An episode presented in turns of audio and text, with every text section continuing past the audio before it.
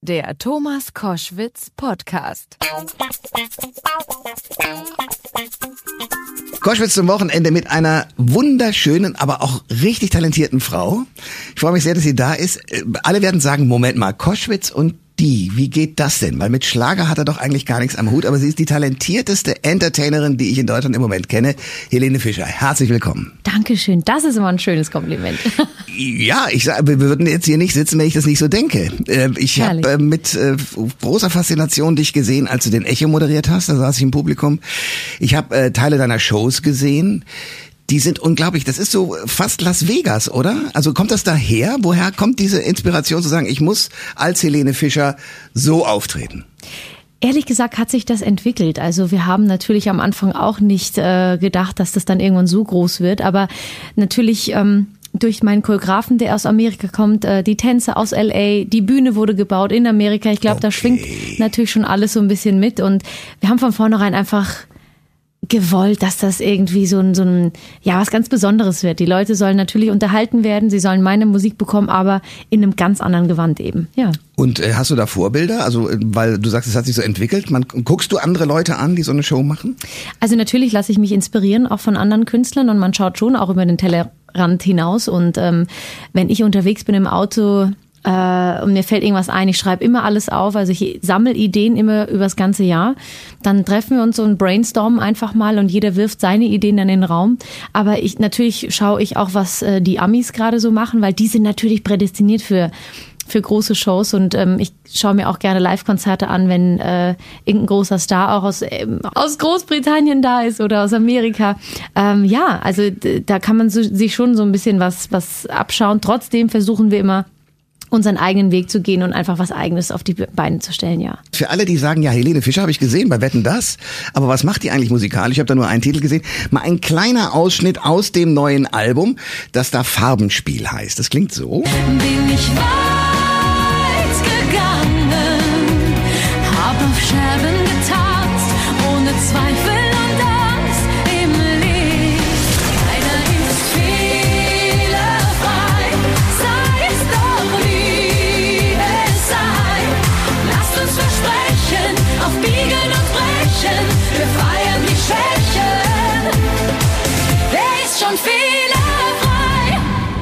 das ist die Single im Moment. Richtig, ja. Äh, hörst du dir ja gerne zu? Ach, sagen wir es so, ich habe mich dran gewöhnt. Also auch meine Stimme im Radio zu hören, ähm, Interviewsituationen auch im Fernsehen zu verfolgen. Natürlich gibt es immer Dinge, wo ich sage, Gott, äh, das stört mich, da, da kann ich noch ein bisschen dazulernen. Aber es hilft mir eigentlich in der Tat, wenn ich, wenn ich mir zuhöre. Beim Singen jetzt eher weniger, weil das habe ich im Studio gesungen, da habe ich so viel Gefühl wie noch möglich reingelegt und das geht schon, das kann ich mir anhören. Aber beim Sprechen, da habe ich äh, größere Probleme, muss ich sagen. Du, machst Schlager, ganz bewusst Schlagermusik. Warum? Auch das hat sich entwickelt. Also ich bin, ähm, ich war eigentlich auf der Musicalschule, also mein großer Traum war es, auf der Bühne zu stehen. Das war schon immer mein Traum. Also ich wollte spielen, ich wollte singen, ich wollte tanzen. Dann hat, ähm, hat sich mein Leben aber doch ein bisschen anders entwickelt. Ähm, mein heutiger Manager und jahrelanger Begleiter, Freund mittlerweile, ähm, hat mich damals einfach entdeckt, hat das, hat ein Demo, also eine Demo-CD von mir gehört und hat dann sich dafür entschieden, mich da irgendwie in diese Welt mit ähm, ja mitzunehmen und ich war 18 als wir uns kennengelernt haben oder 19 war ich genau und dann habe ich mich einfach dafür entschieden habe gesagt okay ich probiere das jetzt einfach mal und ähm, versuch's. Also was kann mir denn schon passieren? Ich ist, da wird mir eine Chance geboten also nehme ich sie wahr. Und anfangs war das auch alles natürlich super aufregend alles war neu ähm, im Fernsehen aufzutreten, das war alles so spannend und aufregend, dass ich gar nicht darüber nachgedacht habe, ist das jetzt Schlager, ist, passt das zu mir, ist das, wolltest du nicht eigentlich was anderes machen und und und. Diese Fragen ähm, kommen eigentlich jetzt so auf mich zu, weil ich immer wieder in Interviews konfrontiert werde mit dem, ja, du machst Schlager, aber so richtig ist das ja auch nicht mehr Schlager und deine Shows sind so groß. Also was ist das eigentlich, was du machst? Das kann ich selbst nicht beantworten. Ich weiß es nicht. Ich mache einfach ähm, ich handle aus dem Bauch heraus und ob das jetzt Schlager heißt, ob das Popschlager heißt, äh, Pop, was auch immer, mir ist es eigentlich egal. Also ich weiß, dass die Leute Spaß daran haben, dass ähm, ja, dass ich sie irgendwie auch begeistern kann bei den bei den Konzerten und nur das zählt, ganz ehrlich gesagt für mich. Schlagermusik ist äh, interessanterweise ja äh, spaltet Deutschland. Es gibt kein anderes Land, in dem das so ein Problem ist, aber die Deutschen haben ein Problem damit. Es gibt sozusagen die Popmusik, wo Deutsch gesungen wird. Ich sage nur mal, äh, was weiß ich. Äh, äh, Silbermond, äh, wie sie alle heißen, äh, singen Deutsch inzwischen schönerweise. Sollte mal eine Deutschquote übrigens geben, weil in den deutschen Radios zu wenig Deutsch gesungen wurde. Inzwischen ist das lange äh, erledigt, weil Crow ist da, Xavier Naidoo ist Richtig, da und, und, und, also Söhne Mannheims, also viele Leute die singen alle, ähm, und das scheint den Schlagerfreund, äh, den Schlagerfeind äh, nicht zu überzeugen, die singen alle mehr von sich selber. Es gibt auf deinem mhm. Album ein schönes äh, Stück, haben wir ja auch kurz mit angespielt, äh, wo du äh, von dir selber erzählst, dass du sehr äh, versuchst hast, über dich was rauszukriegen, dass du über Scherben zwar gegangen bist, aber eigentlich bleibt das trotzdem im Wagen hängen. Also das heißt, du bist nicht jemand, der wirklich von sich erzählt. Und ich glaube, das stört Schlagerfeinde daran, an dir. Die würden mehr gerne von dir was haben. Kannst du das nachvollziehen? Grundsätzlich ist es äh, ein schwieriges Thema. Also ich weiß ja selbst, ähm, wie wie Schlager ähm, wahrgenommen wird. Und ähm, das steht nicht im, im besten Licht da. Das muss ich auch sagen, weil es viel zu viele Kollegen gibt. Da möchte ich natürlich jetzt nicht auf Einzelheiten eingehen, aber ich weiß schon, wo das herrührt. Ähm, man muss da auch wirklich jetzt auch auf Qualität gehen und die Leute honorieren das eben. Man merkt das ja dann auch. Ähm, ich verstehe auch, dass die Leute natürlich, also wer, wer ist nicht daran interessiert, alles über den Künstler zu erfahren. Allerdings hat man gerade im Schlagerbereich eine wahnsinnig enge Bindung zu den Fans. Also das hat man im Popbereich so, glaube ich, nicht. Da gibt man ein Konzert, ähm, verlässt die Bühne, vielleicht gibt der ein oder andere Autogramme, das weiß ich nicht. Doch, ähm, ja, ja, doch, na klar. Schon. Also auch ähm, trotzdem ist da so eine, so eine gewisse Grenze, die gibt's im Schlager fast gar nicht. Also da ist man wirklich so, ähm, ja, da ist man sehr, sehr nah bei den Fans. Mir hat das eine Zeit lang auch immer, mich hat das ein bisschen eingeengt. Also ich ähm, wollte bewusst eigentlich gar nicht so viel von mir preisgeben, privat schon mal gar nicht. Also weil ich da einfach sage, das hat keinen zu interessieren, privat ist privat und ihr könnt mich alles ausquetschen. Ähm, also ihr könnt mich alles fragen, was, äh, was die Musik angeht, über mich auch gerne, aber über meine Familie und Florian möchte ich eigentlich gar nicht so viel erzählen. Und vielleicht ist das auch so der Punkt, wo man sagt, wenn ich da jetzt auch noch ähm, ja noch mehr mich quasi ausziehe oder mein, mein Seelenkleid dann ähm, beschreibe, dann, dann wissen sie, dann wissen sie alles. Dann ist man auch fast so ein bisschen entzaubert. Also keine Ahnung, wo das. Ähm, Na, aber es gibt doch eine Reihe von Künstlern. Äh, schreibst du deine Texte selber? Nein, also ich habe äh, sehr intensiv mitgewirkt bei den Texten hm. jetzt und ich finde auch, dieses Album ist mit Sicherheit das Ehrlichste und das, wo es, wo es jetzt so langsam in die Richtung geht, wo alle sagen, na endlich, ähm, da erzählt sie in der Tat von sich. Also von daher, ich bin schon auf diesem Weg ähm, und es fühlt sich auch gut an. Jetzt fühlt sich gut an. Vor ein paar Jahren, wie gesagt, hm. glaube ich, hätte es sich noch nicht so richtig angefühlt. Na, es gibt ja ein, ein berühmtes äh, Vorbild in männlicher Form von dir, Peter Maffei, mhm. der ja nun wirklich mit Schlager angefangen hat und irgendwann gesagt hat, ich kann das nicht, ich will das nicht, ich will meine eigenen Texte machen. Nun ist er dann musikalisch auch sehr viel rockiger geworden, ja. aber er hat eben deutlich sich, seine Schwächen, seine Trauer, seine Ärgernisse und so weiter nach vorne geschoben und stand, finde ich, er, er steht nicht nackt da. Nee, also gerade er ist, ist ja auch, oder alle anderen, also es gibt ja so viele Beispiele, Singer-Songwriter, die dann einfach wunderschöne Musik machen und äh, wo man sich darin auch ja wiederfindet. Ich will auch nicht sagen, dass das, ähm, das ist eigentlich der richtige Weg, aber für mich war es eben vor ein paar Jahren noch nicht der Weg. Ich habe mich da einfach noch nicht getraut, weil ich das Gefühl hatte, ich gebe sowieso schon so viel Preis von mir und ich möchte jetzt einfach mal das, was ich jetzt wirklich fühle, das behalte ich für mich. Das sieht jetzt mittlerweile anders aus. Also ich kann mir auch vorstellen für die Zukunft, dass ich da auch Spaß dran haben werde, wenn es die Zeit erlaubt, ähm, da auch wirklich zu texten. Mir fallen immer wieder Melodien ein. Ich ähm, habe ständig immer irgendwas da, was ich aufschreibe oder aufnehme. Und ähm, ja, also ist das jetzt bin ich soweit. Jetzt, jetzt wird so langsam, formt sich das Ganze. Helene Fischer ist mein Gast bei Koschwitz zum Wochenende. Total tolle Frau, weil sie äh, gut aussieht, weil sie äh, singen kann, weil sie performen kann und äh, weil du moderieren kannst.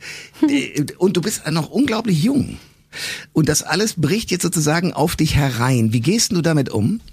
Ja, das bricht schon seit ein paar Jahren auf ja. mich herein. Also ähm, und da ist auch irgendwie kein Ende in Sicht. Also ja, unglaublich.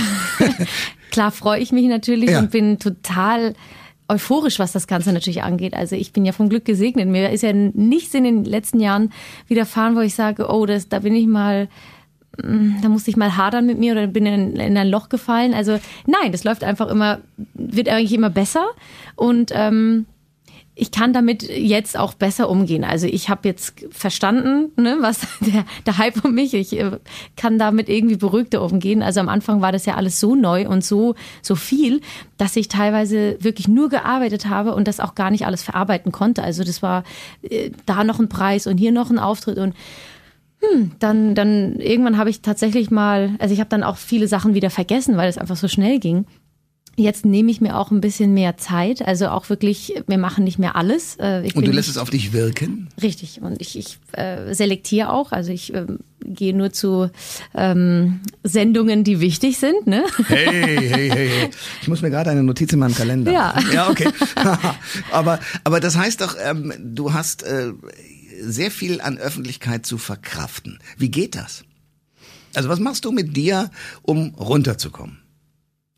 Ja, also natürlich brauche ich da auch ein bisschen meine Zeit. Also nach einem Konzert oder wenn wenn es eine stressige Phase war, dann ähm, hilft mir eigentlich am meisten ganz für mich allein zu sein. Also ähm, entweder rausgehen, Natur spüren, einfach mal wieder die kleinen Dinge des Lebens wahrnehmen. Ähm, ich habe auch wunderschöne meditative Musik, die mich manchmal ein bisschen runterbringt, wenn ich zum Beispiel nicht einschlafen kann, weil der Kopf viel zu voll ist. Ähm, Sport hilft mir unheimlich und ähm, wenn ich dann so weit bin, dass ich sage, okay, jetzt fühle ich mich gut, jetzt habe ich mich entspannt, dann natürlich auch äh, meine Familie, die dann einfach auch mal so meine Schwester zu erleben mit ihren Kindern, wenn mit denen zu toben und und und. Ähm, natürlich mein, mein Florian, der der mich äh, immer wunderbar irgendwie so ein bisschen runterbringen kann. Also in seinen Armen ist einfach immer alles gut. Aber da gibt's schon Wege, die man, da muss man einfach selbst herausfinden, was ein, was einem gut tut. Und ähm, das hat sich gerade in den letzten zwei Jahren für mich, da habe ich gesucht nach, nach Mitteln, wo ich, wo ich ein bisschen runterkomme und dann habe ich angefangen, ein bisschen mit Yoga und äh, ja, meditativen Sachen eben. Und da habe ich gemerkt, hey, das tut meinem Körper gut und äh, irgendwie bin, habe ich einen wachen Geist dadurch und es ist toll. Denn äh, das Faszinierende ist, du stehst ja nicht alleine. Wenn du dir anguckst, das dramatische Ende von Michael Jackson beispielsweise, der nicht mehr hat schlafen können, ja.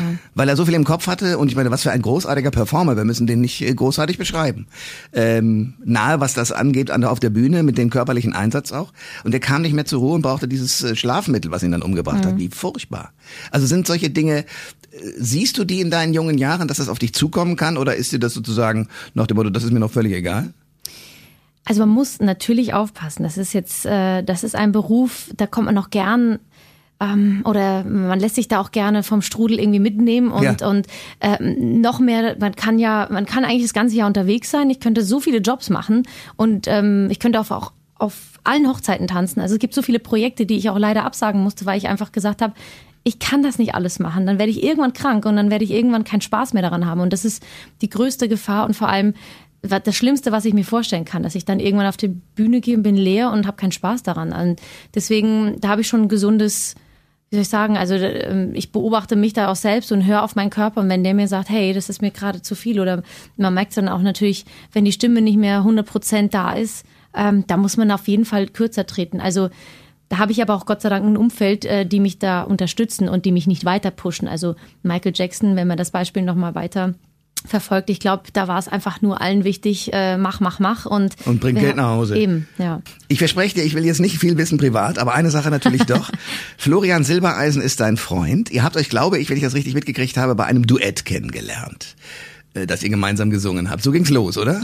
Also da haben wir uns zum ersten Mal getroffen. Es hat aber drei Jahre gedauert, bis wir uns dann äh, ineinander verliebt haben, ja.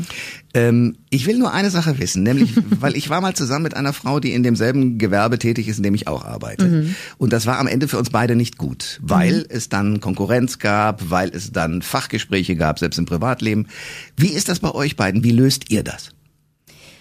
Hm, also da wir uns so selten sehen, äh, müssen wir tatsächlich nach einem Terminkalender uns organisieren und sagen, okay, ich habe da zwei Tage, ich habe da frei, ähm, wo bist denn du gerade? Soll ich dich besuchen? Kommst du zu mir? Also es ist wirklich eine organisatorische Frage. Und ähm, klar, also wir telefonieren sowieso täglich und ähm, wenn ich dann irgendwas erlebt habe, was ähm, oder mich vielleicht irgendwie auch bedrückt und ich brauche jetzt mal jemanden, mit dem ich darüber sprechen kann, ist er schon derjenige, der mich einfach in allen Lebenslagen versteht. Also wenn ich jetzt ähm, ja Fragen habe äh, beruflicher Hinsicht, ähm, auch vielleicht Verträge oder da, da, da kann er mir einfach helfen. Also ich sehe es eigentlich als sehr großen Vorteil und er auch. Also ich kann ihm dann sagen, du pass mal auf mir wenn, geh doch nochmal da genauer drauf ein, ähm, achte drauf. Also du guckst Sendungen und, und berätst genau. und er genau. guckt deine Auftritte und so weiter. Richtig. Und er sagt mir dann auch, da warst du gelöst, da warst du, ähm, da warst du bei dir, da warst du, äh, hat dich da irgendwas gestört. Also hm. wir können das selbst sehr gut analysieren und können darüber sprechen. Haken wir aber auch dann relativ schnell ab. Also das ist dann, wir sprechen am Tag schon natürlich was, was wir so erlebt haben, weil das ja meistens beruflich ist. Aber dann können wir es auch ganz gut eigentlich wieder beiseite schieben und dann geht's um uns. Ähm, und äh, ja, wenn wir zusammen sind und wirklich Zeit füreinander haben, wenn wir zum Beispiel in Urlaub fliegen, dann äh, spielt der Beruf eigentlich gar keine Rolle. Dann äh, ja, ich habe dich bei Wetten das gesehen, also in der Phase, als noch kein Boxen lief. Aha, ich weiß. Das, das heißt, du hast mit anderen Worten die richtige Phase erwischt. Da hast du neben Harrison Ford gesessen. Wie war der? Ja, ich, ich verstehe manchmal diesen Hype um. Natürlich ist es toll. Es ist ein Hollywood-Star. Harrison Ford war ja auf der Couch äh, Sylvester Stallone und Cher. Das sind natürlich Weltstars. Aber wenn du dann neben diesen Menschen sitzt, dann sind die auch so, so stinknormal eigentlich, nee, muss ich sagen. Ähm, deswegen war der, der Reiz, weil vorher alle, oh mein Gott, wie wahnsinnig, wie toll. Und du sitzt da. Naja, und dann saß ich neben ihm und es war eben äh, sehr nett, aber ein mehr auch älterer nicht. Herr, der sich interessiert plötzlich für die junge Frau. Äh, der wurde richtig wach, das hat man gemerkt nach deinem Auftritt. Sehr schön. Und Cher, ich meine, die ist doch zu bewundern, oder? Also ich war äh, ganz begeistert von Cher, weil ich mir das natürlich von der Nähe ganz genau angeguckt habe und Wo es ist Nähte gut sind? gemacht. okay. Weil man sieht fast nichts. Ja, und vor allem, aber ich meine, das ist auch so ein Punkt, der mich immer in dem Showgeschäft so beschäftigt. Äh, diese Menschen, die aus ihrer Sicht immer wahnsinnig dafür was tun müssen, dass sie attraktiv bleiben. Das ist ja eine Sucht. Also ich meine, das ist ja auch eine Gefahr, der du glücklicherweise im Moment noch gar nicht, aber perspektivisch 50 Jahre weiter möglicherweise auch ausgesetzt bist. Kann das für dich ein Thema werden? Ich hoffe nie. Ja, und das Lustige war nämlich Ruth Maria Kubitschek, ja. die ja, ähm, oh Gott, wie alt ist sie? Ich glaube aber über 70, oder? Ich hoffe, weiß es nicht, aber, äh, ja. aber schon älter. So, genau. So. Und sie kam dann eben auf die Couch und Cher sagte, ähm, älter werden, das hat sie einfach ganz klar gesagt, älter werden ist scheiße. Und ja. sie deswegen lässt sie ja so vieles an sich machen, weil ähm, für sie ist aus Amerika kommend, äh, das gehört einfach dazu. Da äh, haben Falten nicht zu suchen und es muss einfach alles sehr glatt sein. Und ähm, da war ich schon dann kurz froh, dass auch, ähm, also wir Deutschen denken da schon, glaube ich, ein bisschen anders. Es ist nicht ganz so, wir sind nicht ganz so gefangen in dieser künstlichen Welt. Also Amerika ist da natürlich schon ein bisschen der Vorreiter. Ähm, ich muss sagen, dass ich, dass ich gar keine Angst habe vom Älterwerden und ähm, und wenn da Falten dazukommen sollten, und natürlich kriege ich auch mit, wenn ich dann mal, ähm, äh, entweder wenn ich ein bisschen abgenommen habe, dass dann die Fans schreiben, oh Gott, oh Gott, wo geht der Weg denn mit, äh, wo geht's denn da mit Helene hin? Oder wenn mhm. man mal aus dem Urlaub kam und ich habe es mir einfach gut gehen lassen ja. und, und, mit zwei Kilometer drauf. Also es wird schon alles beobachtet, ne? Und dann wird mal geschrieben, oh, jetzt haben sie, die Oberschenkelchen sind war ein bisschen haben zu, also man hat zugelegt. Frechheit das finde ich auch, also ich ja. finde es auch sehr frech, muss ich sagen, ja, ja. Ähm, weil auch ich darf mir doch sowas erlauben. Ja, logisch. Und ähm, ja, also ich kann jetzt nicht für mich sprechen, was in, in 40 Jahren ist, aber ich versuche natürlich, ich habe ein gesundes äh, Selbstbewusstsein, sage ich jetzt mal, und ähm, denke eher nein, also dass ich, dass ich äh, nicht an mir, vor allem habe ich totalen Respekt und Angst davor, an meinem Gesicht herumschnippeln ja. zu lassen. Also kann ich mir jetzt ehrlich gesagt nicht vorstellen, aber ich weiß natürlich nicht, wenn, wie ich in 10, 20 Jahren darüber denke. Wir reden da in ne? 20 Jahren genau. nochmal drüber. Aber so, jetzt erstmal sage ja. ich, brauche ich nicht und vor allem, ich finde es einfach wahnsinnig charmant, wenn man einfach so die Lebenslinien und jede Falte bringt doch irgendwas mit sich. Das finde ich einfach toll. Alle Informationen zur Sendung gibt es online auf thomas-koschwitz.de.